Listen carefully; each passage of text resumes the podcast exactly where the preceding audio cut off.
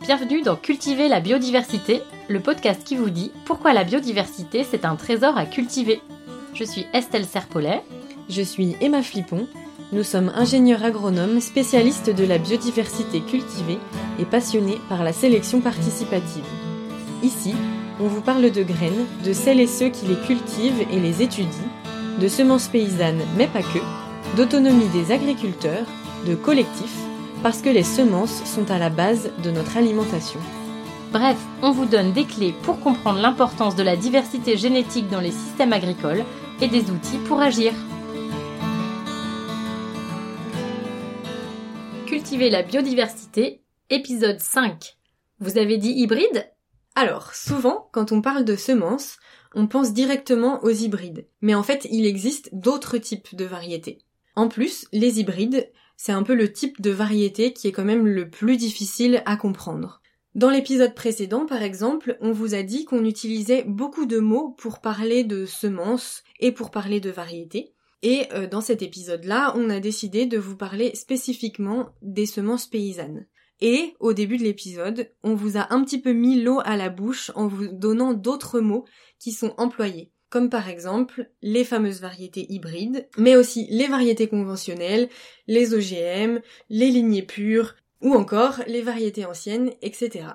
On est bien d'accord, c'est pas toujours facile de s'y retrouver et de savoir ce qu'il y a derrière tous ces mots, que ce soit en termes de génétique ou de sélection ou même de ce que ça veut dire en termes euh, légal. Et donc, on va essayer de vous parler de tout ça et de démêler les fils des différentes variétés. Alors d'abord, dans l'épisode précédent, on a un petit peu commencé à vous expliquer la différence entre semences et variétés, et que souvent on a quand même l'impression qu'on peut utiliser l'un ou l'autre mot de façon égale, mais en fait euh, c'est pas tout à fait le cas. Comme on vous disait, la variété c'est ce qu'on voit dans les champs une fois que la graine a poussé, et la semence c'est la réunion de la graine et de la variété. Mais du coup, d'ailleurs, euh, je vous parle tout le temps de variété, mais ce mot-là, on l'a pas décrit dans le détail, à part dire que c'est ce qu'on voit dans les champs. Alors Estelle, est-ce que tu peux nous expliquer un peu plus précisément ce qu'est une variété? Une variété, c'est un ensemble de plantes qui a des caractères communs, et ces caractères se transmettent d'une génération à l'autre. Une variété, euh, c'est un, un sous-ensemble de plantes à l'intérieur d'une espèce. Et on utilise plutôt ce mot pour les plantes cultivées. Pour les plantes sauvages, il n'y a pas cette notion, parce que derrière la notion de variété, il y a vraiment la notion de sélection, de semence, c'est-à-dire d'un travail sur l'homme, de la manière dont il façonne les plantes pour euh, l'agriculture, pour ses propres besoins. Voilà, donc une variété, un ensemble de plantes qui a des caractères communs. Et est-ce que tu peux nous donner un exemple? Eh ben, un ou, ouais, ou des exemples, eh bien, euh, on va prendre un exemple qui vous parle à tous, euh, les tomates. Il y a des tomates qui sont rondes et rouges, en grappe par exemple. Euh, il y a des tomates cerises, eh ben, on voit qu'elles n'ont pas la même taille, pas tout à fait les mêmes goûts.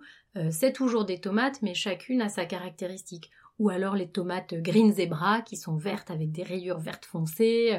Les tomates cerises, les tomates grappes et les tomates green zebra, Chacune de ces tomates est une variété de l'espèce tomate.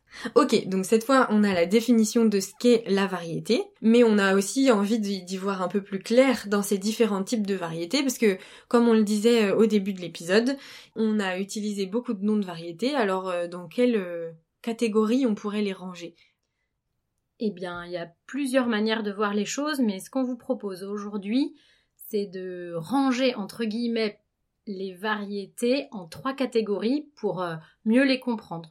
Ça, c'est notre point de vue. Euh, voilà, à Emma et moi, on vous propose ça aujourd'hui. Pour y voir plus clair, vous proposez trois types de variétés qu'on a identifiées par euh, la méthode de reproduction de chacune d'elles. Et du coup, nous, ce qu'on identifie comme grand type de variété, c'est par ordre de diversité génétique croissant, c'est les lignées pures, les hybrides et les populations. D'accord, donc en fait ça fait pas énormément de types de variétés. Ça fait pas énormément, mais en fait à l'intérieur de chacun de ces types de variétés, il peut y avoir plein de nuances. Ok, donc tu nous as listé euh, les trois grands types de variétés. Est-ce que maintenant tu peux nous les présenter un peu plus précisément? Oui, et puis ce que je vous propose, c'est d'aborder au moins trois aspects de chacune des variétés pour bien comprendre ce que ça implique. C'est la manière dont la reproduction de cette variété est gérée, la méthode de reproduction, ce qui fait qu'on identifie bien les trois types de variétés, le niveau de diversité génétique, et puis aussi qu'est-ce que ça veut dire en termes d'autonomie euh, semencière pour les agriculteurs ou les jardiniers. D'accord. Et eh ben, je te propose de commencer euh, dans l'ordre que tu nous as évoqué. Et tu avais parlé des lignées pures qui étaient euh, les variétés les moins diversifiées, c'est ça? Oui. Donc les lignées pures, qu'est-ce que c'est? C'est un ensemble de plantes complètement identiques les unes avec les autres. Et la manière dont l'humain il gère la reproduction, c'est que euh, il va épurer la lignée à chaque génération. Donc l'épuration, ça veut dire quoi? Ça veut dire qu'on va enlever toutes les plantes qui ne sont pas exactement ressemblantes à la variété. D'accord. Mm. Oui, parce que parfois aussi les gens ils nous disent quand on explique ce qu'est une lignée pure, ils nous disent mais du coup les plantes c'est pas vraiment des clones les unes par rapport aux autres, c'est qu'elles se ressemblent toutes. C'est bien ça? Oui, elles se ressemblent toutes. En fait, on pourrait dire par abus de langage, on dit que dans une lignée pure, les plantes sont des clones parce que génétiquement, on a tellement épuré, on a tellement enlevé les plantes qui sont différentes de ce qu'on cherche que, euh, ben en fait, génétiquement, quand on fait des analyses génétiques, il y a extrêmement peu de diversité. Toutes les plantes ont le même patrimoine génétique. Pour les clones, c'est pareil. Euh, différents clones d'une même plante ont exactement le même patrimoine génétique, mais parce qu'elles viennent de cette plante. Le, clonage, c'est une autre manière de reproduire les plantes, c'est quand on passe par de la reproduction végétative, donc qu'on ne passe pas par la graine. En tout cas, quand on passe par la graine, finalement, ce qui se rapprocherait le plus du clonage, ben, ça serait la lignée pure. Mais attention, c'est un abus de langage de dire que toutes les plantes d'une lignée pure sont des clones. Et donc l'épuration, tu disais, le fait d'épurer, c'est de supprimer à une certaine génération toutes les plantes qui ne correspondent pas à ce qu'on veut. Oui, et même pas seulement à une certaine génération en fait. C'est de s'assurer qu'à chaque génération, il n'y a bien que des plantes du type qu'on veut qui soient dans cette euh, lignée. Et ensuite, quand on vend les graines, du coup, on sait ce qu'on vend. Par exemple, qu'est-ce que je pourrais prendre comme exemple euh, euh, Des petits pois. Les petits pois, souvent, c'est des lignées pures. Donc, bah, on vend euh, des petits pois euh, qui sont gros, verts et lisses. Voilà. Et, euh, et, en fait, si le semencier a bien fait son travail de sélection et de multiplication de lignées pures, eh bien, on n'aura que des petits pois comme ça et on n'aura pas un petit pois ridé. Si on a un petit pois ridé, ben, c'est que il est arrivé quelque chose. Et en vrai, dans la nature, il arrive souvent des choses, mais justement, le travail de faire une lignée, c'est d'enlever les comment on pourrait dire les variants qui apparaissent au fur et à mesure pour bien garder le type. Et est-ce que tu as une idée du nombre de générations qui est nécessaire pour faire ça? Alors là, on rentre dans les schémas de sélection.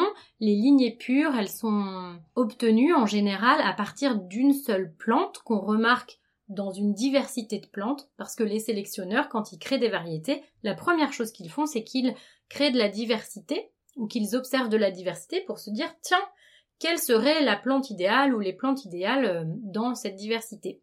Et souvent, le processus de lignée pure, euh, c'est celui-ci, c'est que dans une diversité de plantes, on en repère une qui a les caractéristiques qu'on recherche et on va vouloir la multiplier, l'amplifier énormément. Et en l'amplifiant, les phénomènes naturels font que parfois il y a de la diversité qui apparaît. Donc le travail du sélectionneur pour créer une lignée pure, c'est justement d'enlever toutes les plantes un petit peu différentes qui apparaissent au fur et à mesure des générations pour qu'au bout d'un certain nombre de générations, on soit euh, quasiment tout le temps sûr qu'on a bien toujours la même image ou la plante qu'on avait identifiée comme euh, presque parfaite, enfin ou comme recherchée d'une génération à l'autre. Et là, eh bien pour, euh, arriver à, à, avoir une variété qui soit lignée pure, à partir du moment où on a de la diversité jusqu'à ce qu'on soit à peu près sûr que d'une année sur l'autre ce soit toujours les mêmes plantes, c'est entre 7 à 10 ans, 13 ans. Et puis après, il faut maintenir la lignée pure, c'est-à-dire que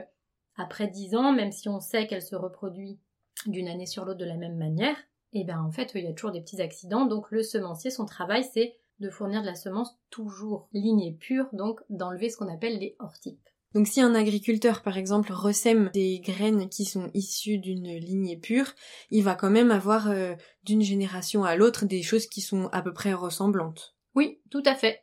Et c'est ce qui se passe beaucoup par exemple pour le blé. Parce qu'en fait le blé, quasiment toutes les variétés qui sont sur le marché, ce sont des lignées pures, donc beaucoup d'agriculteurs qui cultivent du blé récupèrent une partie de leur récolte pour ressemer. Et ils ont la même chose, à peu près. Après, euh, un semencier, il a plein de techniques et d'outils très pointus pour que la semence soit entre guillemets très pure, c'est-à-dire qu'il va il va pas y avoir de mélange entre une variété et une autre parce qu'il a moissonné un champ d'une variété A et après le champ d'une variété B, alors qu'un agriculteur, son matériel il est moins précis, donc peut-être qu'il peut avoir un peu de mélange. Donc ça du coup ça peut avoir un peu des répercussions sur l'année d'après, mais c'est parce que c'est du mélange, c'est dû au matériel. Mais on dit aussi, alors ça c'est une croyance ou pas, je, on va pas trancher aujourd'hui, mais que euh, les lignées pures, elles, euh, dégénèrent. C'est-à-dire que même si on fait de la semence propre euh, de lignées pures, d'une année, d'année en année, on va perdre la pureté justement de cette lignée. Et ça, il y a plusieurs phénomènes qui rentrent en ligne de compte là-dedans.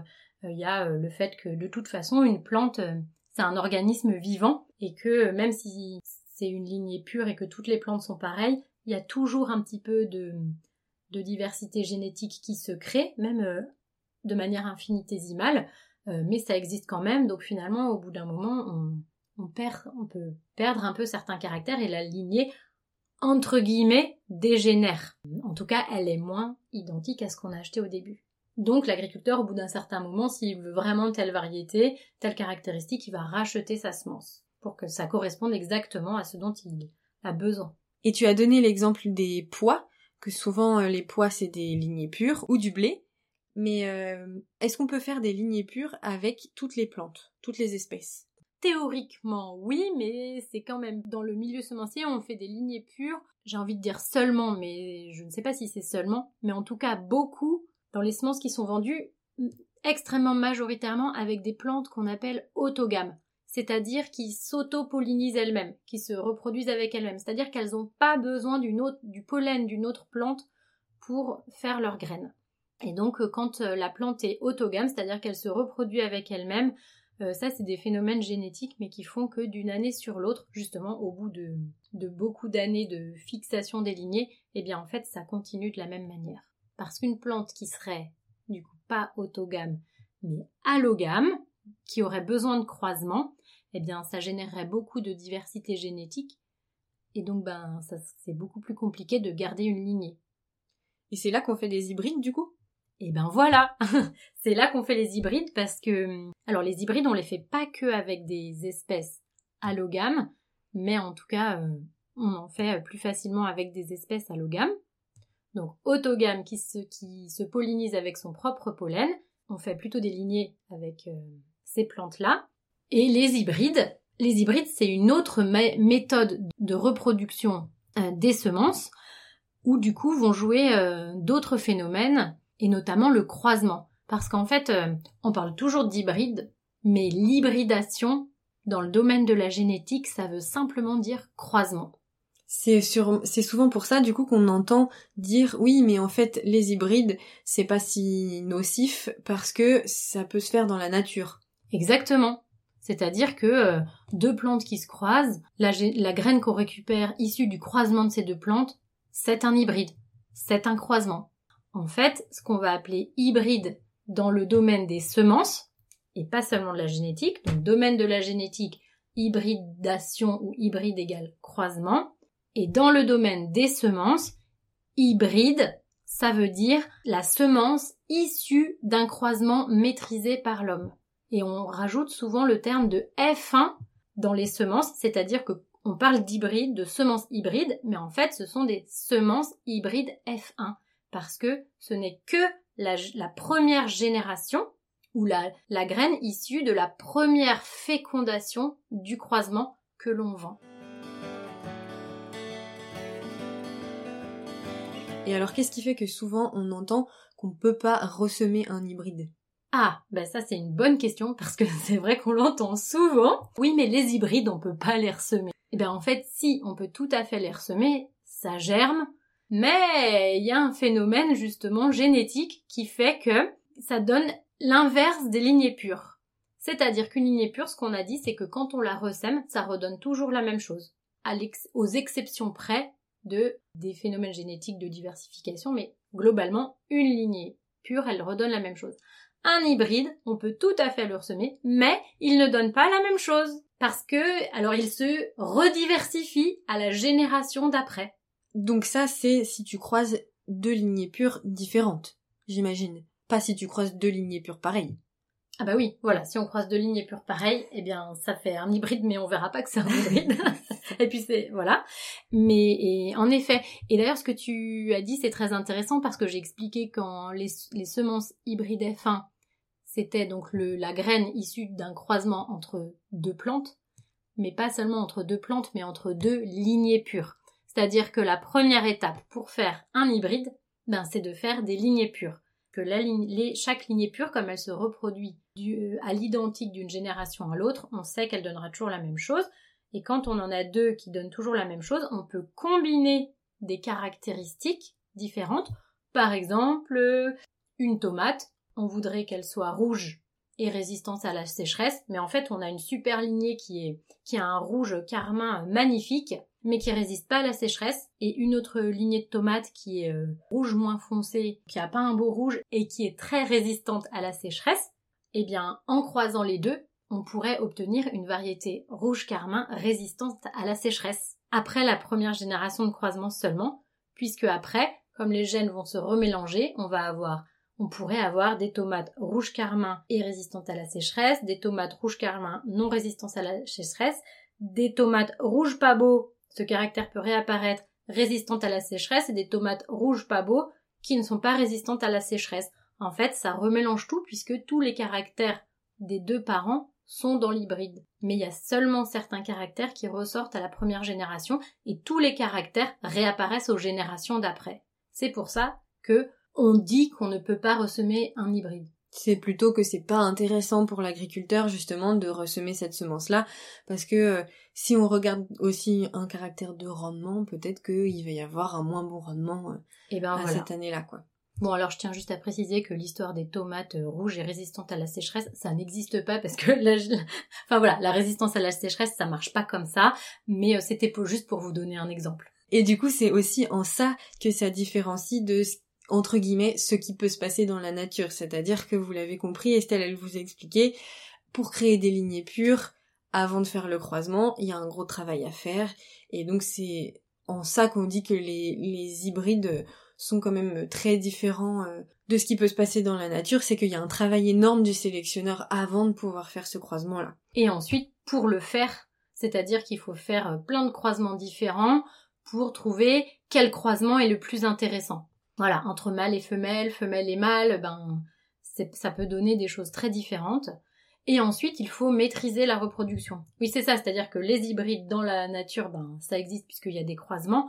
Mais par contre, là, quand on parle de semences hybrides, c'est que l'humain maîtrise vraiment quelle plante il croise avec quelle plante et ça c'est un boulot monstre. Ah oui, et c'est pour ça que du coup on pense souvent aux ce qu'on appelle les poupées des sélectionneurs, donc c'est pour le maïs ou euh, pour isoler les les parties mâles des parties femelles et faire la reproduction, on est obligé parfois d'isoler euh, les parties euh, mâles ou femelles à l'échelle de la plante, donc vous imaginez, ah, c'est un travail énorme à faire quoi. Et ça c'est très compliqué justement. Selon la biologie de la plante, eh bien on va devoir contourner le fonctionnement normal de la plante pour pouvoir imposer aux différentes plantes les croisements qu'on veut.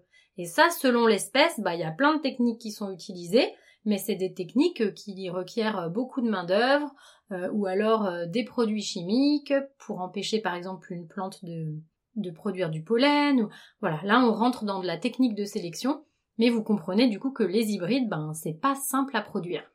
On dit que c'est très performant, donc selon les espèces, ça peut être très performant ou pas. En tout cas, c'est sûr qu'on les a sélectionnés pour qu'ils soient performants. J'aime pas trop ce terme de performance parce que ça dépend vraiment dans quel système on est. Et typiquement, moi j'ai fait des études sur euh, en comparant des variétés anciennes et des hybrides de tomates cœur de bœuf dans des conditions bio un peu drastiques, ben les hybrides on voit bien qu'ils ont une tendance à produire plus, mais que quand ils sont en bio, euh, ils font plein de fruits, mais les fruits sont tout petits et que donc du coup la notion de performance elle est très relative quoi. Effectivement, ça c'est des choses que les agriculteurs ils peuvent pas faire à l'échelle d'une ferme de gérer euh, la reproduction des plantes, c'est toujours les sélectionneurs qui peuvent le faire. Donc si on reprend un petit peu les trois catégories dont tu parlais pour décrire euh, une variété, bah là, il y aurait plus de diversité par rapport aux lignées pures parce qu'on réalise des croisements. Que du coup, il y a le patrimoine génétique de la mère et le patrimoine génétique du père, alors qu'en en lignée pure, il y a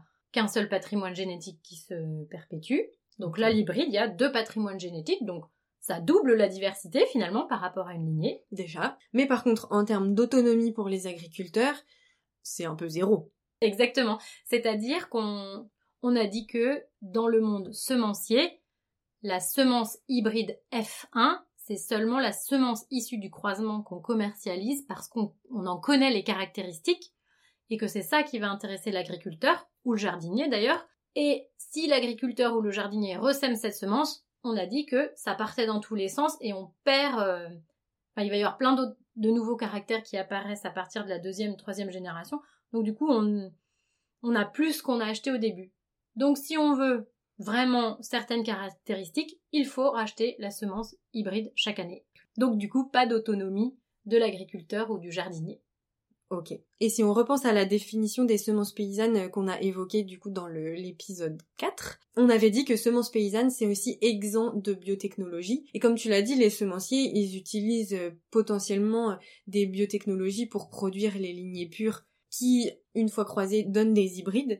Donc j'imagine qu'il y a une question d'autonomie, mais il y a aussi une question de présence de biotechnologie dans la variété. Pense par exemple à un agriculteur qui voudrait créer de la diversité et ben on pourrait se dire oh bah je vais aller acheter des hybrides, je vais les ressemer et puis ça va me créer ma diversité.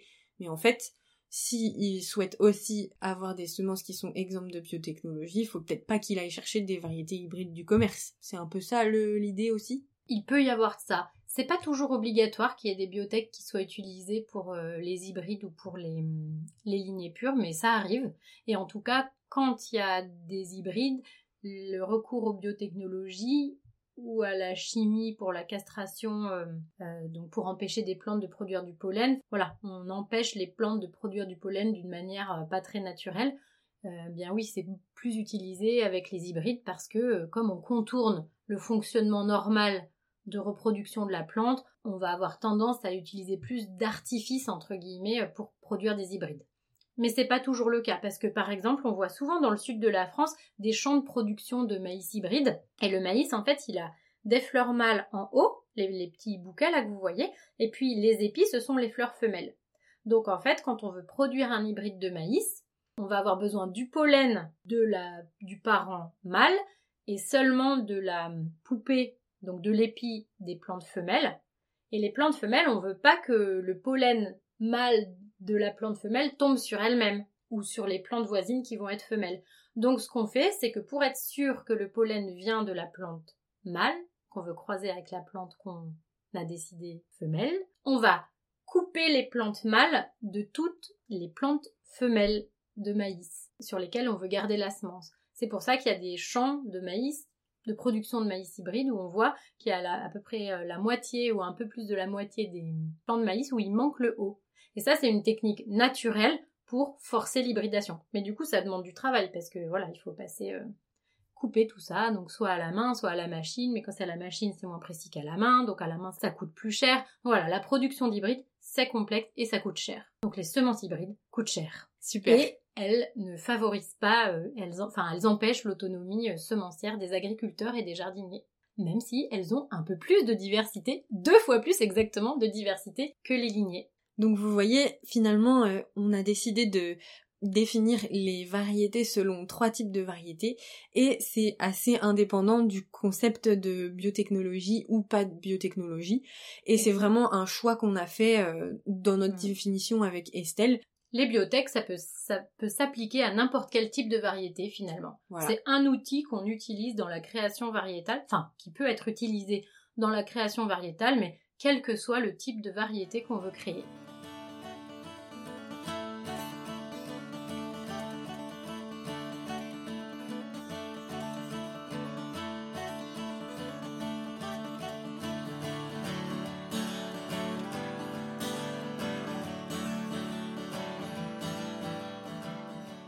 Et du coup, il nous reste le troisième type de variété qu'on n'a pas évoqué, qui est les variétés population. C'est peut-être le type de variété au sein duquel on a le plus de nuances que tu évoquais au début de l'épisode, Estelle. Du coup, est-ce que tu peux nous détailler euh, qu'est-ce que c'est une population et qu'est-ce que ça veut dire en termes de diversité génétique et aussi en termes d'autonomie pour les agriculteurs et les jardiniers?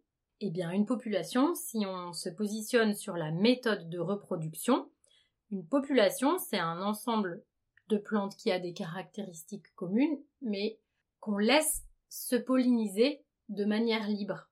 On appelle ça, oui, la pollinisation libre. C'est-à-dire qu'on les laisse se reproduire entre elles. Dans ce groupe de plantes, dans cette variété-là, on laisse les plantes faire toutes seules. C'est-à-dire qu'on ne va pas épurer dès qu'il y a une plante un peu différente et on ne va pas utiliser des systèmes pour maîtriser la reproduction, croiser exactement ce mâle-là avec cette femelle-là. On les laisse se reproduire entre elles.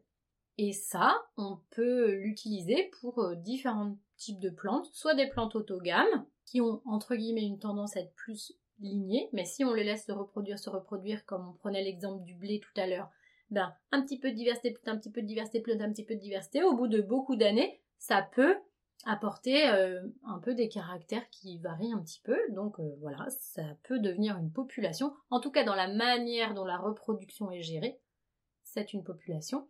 Et sur les plantes qui se croisent, les plantes allogames, alors là, il y a euh, une génération d'une nouvelle diversité à chaque génération, puisqu'on les laisse se croiser entre elles. Mais comme c'est des plantes qui ont l'habitude, entre guillemets, de vivre entre elles, il y a quand même des caractéristiques qui sont entre guillemets un peu stables d'une génération à l'autre. Et voilà, on ne va pas maîtriser la reproduction, on laisse les plantes se polliniser librement entre elles. C'est ça qui fait une population. Ok, et tu disais une variété, c'est dans tous les cas quelque chose qui est maîtrisé par l'humain. Est-ce que tu peux nous préciser un peu plus quelle euh, maîtrise l'humain il a du coup sur ces populations si on gère pas la façon dont elles se reproduisent entre elles? En fait, les populations, c'est une catégorie de variétés où il y a, c'est la catégorie de variétés où il y a le plus de diversité de pratiques pour justement gérer euh, cette diversité. Et où il y a le plus de sous-types de variétés, on pourrait dire, à l'intérieur de ce type-là. Selon le type de reproduction des plantes, qu'elles soient allogames ou autogames, et puis selon ce que les agriculteurs ou les semenciers ou les jardiniers euh, veulent faire avec, ou la manière qu'ils ont de les, de gérer la reproduction, ça peut créer plein de types de populations différentes, et puis les frontières sont pas vraiment très fixes entre les différents types. Donc quelles sont les différentes manières de, de gérer la, la reproduction des populations? Globalement quand même les populations, il y a plutôt qu'une seule manière de gérer, c'est de laisser les plantes se reproduire entre elles. Ensuite, il y a plusieurs manières euh, de gérer la diversité que cette pollinisation libre peut engendrer. Voilà. Donc c'est là on est un peu dans les nuances. Euh, peut-être qu'on va vous perdre, mais euh, voilà. N'hésitez pas à nous poser des questions euh, en nous écrivant pour nous demander des éclaircissements sur des points que vous auriez pas compris. Donc qu'est-ce qu'on pourrait donner comme exemple de, de différentes générations de diversité? Eh ben, je suis désolée, je vais encore prendre l'exemple du blé ou des céréales à paille. Il y a plein de populations différentes on peut faire des populations de plusieurs manières différentes. D'abord, il y a ce qu'on pourrait appeler souvent les variétés anciennes ou les, variétés locales, qui sont des, des variétés euh, qui étaient cultivées avant, euh, cultivées et dont les semences étaient gérées par les agriculteurs avant ou au début de l'invention de la sélection euh, variétale. Et on ne sait pas vraiment comment les agriculteurs géraient, mais peut-être que de temps en temps, ils enlevaient quelques plantes qui ne leur plaisaient pas dedans, donc ils faisaient entre guillemets de l'épuration comme pour les lignées, mais vraiment de manière très faible, c'est-à-dire qu'ils ne voulaient pas garder absolument qu'un seul type. Et ils pouvaient aussi passer dans le champ pour euh, récupérer euh, par exemple les plus beaux épis ou si ou euh, je sais pas que les épis d'une couleur, euh, mais tout en gardant de la diversité. Donc ça, c'est ce qu'on appelle la sélection massale, choisir un peu les plantes qu'on veut reproduire. Et aujourd'hui, il y a encore d'autres manières de gérer cette diversité, c'est-à-dire qu'il y a de plus en plus d'agriculteurs et aussi de sélectionneurs qui se mettent à faire ça, c'est de faire des mélanges de différentes populations et de les laisser évoluer ensemble. Et pour générer encore plus de diversité, c'est même parfois de faire des croisements, donc des hybrides, plusieurs hybrides, dont on mélange la descendance et qu'on laisse se reproduire de manière euh, libre dans les générations d'après, ce qui fait que ça explose la diversité. Donc là, on a créé de la diversité, ensuite on peut resélectionner dedans ou pas, ou les laisser libres. Enfin là, tout est possible. C'est vraiment un domaine phénoménal de jeu pour euh, celui qui aime un petit peu euh, s'amuser avec les plantes et de manière entre guillemets, enfin très naturelle. Je veux dire, ça vous pouvez le faire dans votre jardin avec avec quoi comme plante? Avec des courges par exemple, si vous prenez des courges d'une même espèce et que vous voulez vous amuser à créer des courges différentes, eh bien vous pouvez prendre euh, deux ou trois variétés de potimarron, donc s'assurer que c'est bien la même espèce de courge. Par exemple, des potimarrons orange et des potimarrons verts. Je ne sais plus s'il y a des noms de population de variétés, mais voilà, vous prenez deux variétés différentes, vous laissez les abeilles faire les croisements une année, vous ressemez l'année, vous ressemez des graines l'année d'après. Parfois, il y aura eu des croisements entre deux oranges, ça donnera des oranges. Et parfois entre une graine orange et une graine verte, et puis voilà, ça va donner euh, peut-être une verte, peut-être une orange. Je sais pas, mais en fait, vous allez voir peut-être la forme des feuilles, la taille des feuilles, la sensibilité aux maladies, plein de choses vont changer. Et vous pouvez vous amuser à ressemer toujours ça, puis à chaque fois à choisir euh, là où les courges qui vous plaisent, soit un même type, soit différents types. Voilà, en fait la, sélection massale et euh, la sélection paysanne avec les populations, c'est un grand domaine de jeu avec les plantes. Et puis là, on parlait d'autonomie, euh, elle est, elle est énorme, enfin, elle est à 100%. En fait, euh, on peut ressemer les graines qu'on récupère de nos plantes, mais en plus, on peut créer des nouvelles choses, on peut adapter une population à son terroir, on peut faire tout ça. Parce que par exemple, euh, moi ça me faisait penser à ce que tu disais Estelle, on peut mélanger des variétés différentes parce que peut-être on en a reçu de plein d'autres agriculteurs ou plein d'autres maraîchers, jardiniers. Et puis euh, ensuite on les sème chez soi et euh, on voit ce que ça fait en termes d'adaptation à son propre terroir. Donc c'est vraiment très intéressant. Carrément. Et oui, c'est vrai que la population, c'est la variété type pour l'autonomie semencière à la ferme. À la ferme, au jardin. Par contre, euh, faire des semences, c'est pas toujours la même chose que produire euh, une matière première agricole. Donc, ça implique l'autonomie semencière, qu'elle soit juste sur la ferme ou en collectif avec d'autres. Ça implique quand même d'avoir du matériel spécifique qui n'est pas le même que le matériel de récolte. Et notamment en maraîchage, parce qu'en maraîchage, on mange euh, pas les graines de nos de la production. Alors qu'en céréales, ou les protéagineux, euh, les graines, enfin les semences et le grain, c'est le même organe. Même si, faire des, même si voilà, c'est pas toujours au même stade parfois, mais parfois euh, les haricots, je pense au. ah oui, t'as raison, les haricots, ça peut, il peut y avoir euh, ouais, mm. deux, deux, deux, stades différents de, de récolte, ou enfin en tout cas de deux stades différents auxquels on peut les, les consommer. Mais quand on veut faire de la semence de blé, il suffit entre guillemets de prendre du grain de blé enfin du grain, même si vous achetez du grain pour les poules, vous les semez, ça, enfin vous le semez, ça vous donne du blé. Que si vous achetez une courgette, vous pouvez pas récupérer les semences parce que euh, les graines ne sont pas mûres à l'intérieur. Donc ça, voilà, ça implique des choses différentes selon, selon les espèces, mais selon les espèces, il faut quand même du matériel spécifique euh, et des pratiques spécifiques pour la production de semences. Mais ça, c'est super intéressant. Je pense qu'on fera un épisode là-dessus sur produire ses semences euh, à la ferme ou au jardin. Complètement. Pour voir un petit peu tout ce que ça peut impliquer, mm. euh, les différents agriculteurs selon les cultures. Euh, est-ce que c'est facile, est-ce que c'est pas facile, voilà, et quel matériel ça implique. Ça, c'est un autre domaine, voilà.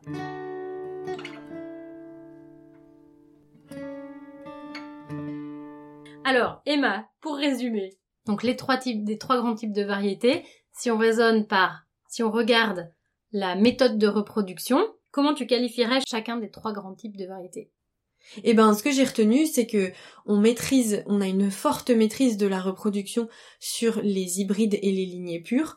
On le fait par deux méthodes différentes, mais euh, globalement, pour les lignées pures, on regarde la descendance et on retire la descendance qui nous intéresse pas c'est l'épuration. Et puis pour les hybrides, c'est complètement la reproduction qu'on maîtrise, c'est-à-dire que comme t'expliquais, on va euh, choisir euh, quel est euh, le parent mâle qu'on veut et euh, avec quel parent femelle on veut le reproduire.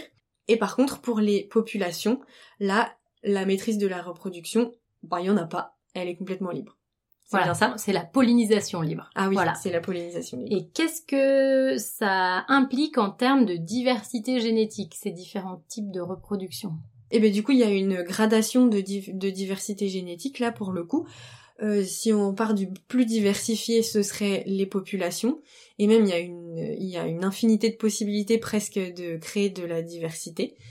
Et elles peuvent être avec une diversité génétique moindre, les populations. Mais donc il y a un grand gradient de diversité génétique dans les populations, ouais. Ouais. Ah oui, c'est vrai qu'on peut faire euh, une lignée pure en reproduction libre.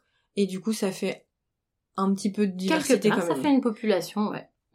Ensuite, un petit peu moins diversifié, mais déjà diversifié quand même, on a les hybrides, qui résultent d'un croisement euh, entre deux lignées pures. Donc le croisement, ça fait toujours un petit peu de diversité. Oui, mais ce qu'on j'ai oublié de dire, c'est que par contre, un hybride qu'on vend, un hybride qu'on achète, toutes les plantes sont exactement pareilles. Elles ont toutes exactement le même patrimoine génétique, mais il est plus diversifié que celui d'une Lignée pure. exacte. Voilà. Mais euh, conceptuellement, euh, toutes les plantes sont pareilles dans un hybride F1. Et du coup, la dernière catégorie en termes de diversité génétique, c'est la lignée pure, où euh, là, on, est- on fait beaucoup d'épuration. C'est vraiment un mot horrible, épuration quand même. Oui, je suis d'accord avec toi. C'est le terme consacré en, en sélection des plantes. Donc il n'y a pas de diversité pour les lignées. Et qu'est-ce que ces, cette méthode de reproduction et diversité génétique implique en termes d'autonomie semencière pour ceux qui cultivent les plantes Alors toujours pareil, c'est un peu le même ordre au final. En tout cas, ce qui permet le plus d'autonomie pour euh, les agriculteurs ou les jardiniers, c'est encore les populations. Si vous n'avez pas compris que c'est ce qu'on préfère à d'une graine aux autres, je pense que voilà, on Il va a falloir revoir euh, tous les épisodes.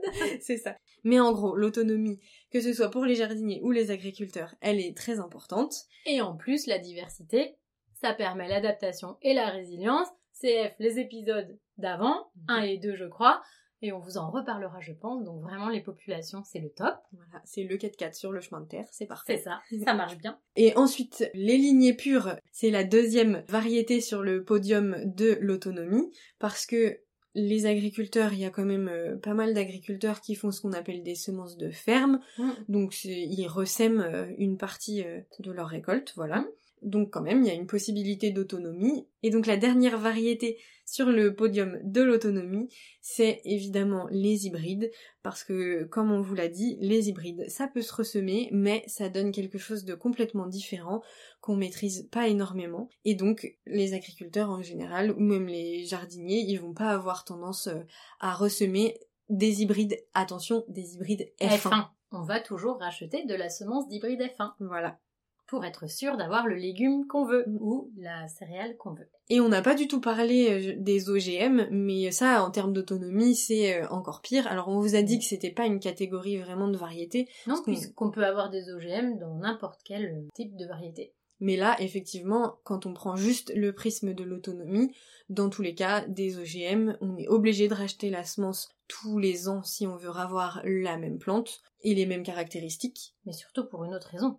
C'est parce que les OGM, ils sont brevetés, donc on n'a pas le droit de les En ressemer.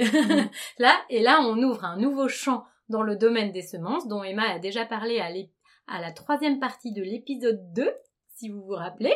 Euh, et je pense qu'on refera un épi- fera un épisode aussi là-dessus, c'est là, on ouvre le champ de la réglementation semencière. C'est un autre domaine très intéressant, pas toujours facile à comprendre. Comment on maîtrise le vivant aussi par la réglementation. Voilà, on espère que cet euh, épisode vous a plu. Et on vous invite, agriculteurs, à connaître en fait le type de variété que vous utilisez. Est-ce que vous le savez si vous êtes agriculteur? Et si vous êtes jardinier aussi, à regarder ce qu'il y a sur vos sachets. Parce que, euh, enfin voilà, la question qu'on vous pose aujourd'hui et le petit défi qu'on vous lance, c'est dans toutes les semences que vous avez, est-ce que vous savez si ce sont des lignées, des hybrides F1 ou des populations? On vous aide souvent quand c'est un hybride F1, la plupart du temps, voire tout le temps, c'est marqué hybride F1 dessus. Par contre, entre lignée et population, ce n'est pas précisé, mais il y a quelques euh, semenciers artisanaux qui précisent et qui prônent euh, la, reproduction des semences au jardin. Ils vous vendent des semences, mais ils vous disent nos semences sont reproductibles, donc euh, et celles- celles-ci sont plutôt des populations. Et pour ne pas les citer, ce sont des artisans semenciers du groupe des croqueurs de carottes, le Biogerme, Grendel Pays, Jardine en Vie, semailles, germinance et bientôt en Bretagne, graines de liberté. Merci Estelle. Alors, on vous lance ce petit défi. N'hésitez pas à nous faire euh, remonter vos découvertes, ce que vous avez trouvé. Et si vous voulez en savoir plus ou mieux comprendre des choses qu'on a abordées, eh bien d'abord vous avez la solution de nous envoyer vos questions pour qu'on puisse peut-être y répondre ou faire un épisode pour préciser des choses.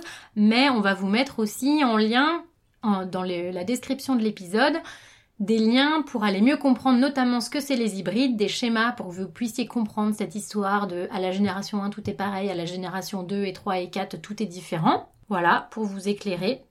Et on vous parlait aussi du fameux podium des variétés. On va vous mettre le podium, les différents podiums de chacun des types de variétés en fonction de des questions qu'on s'est posées dessus pour que vous puissiez avoir euh, une idée, euh, une idée claire. Donc n'hésitez pas à aller voir la description de l'épisode avec euh, ce petit schéma qu'on vous aura fait. Et n'oubliez pas, pour sauver la biodiversité, mangez-la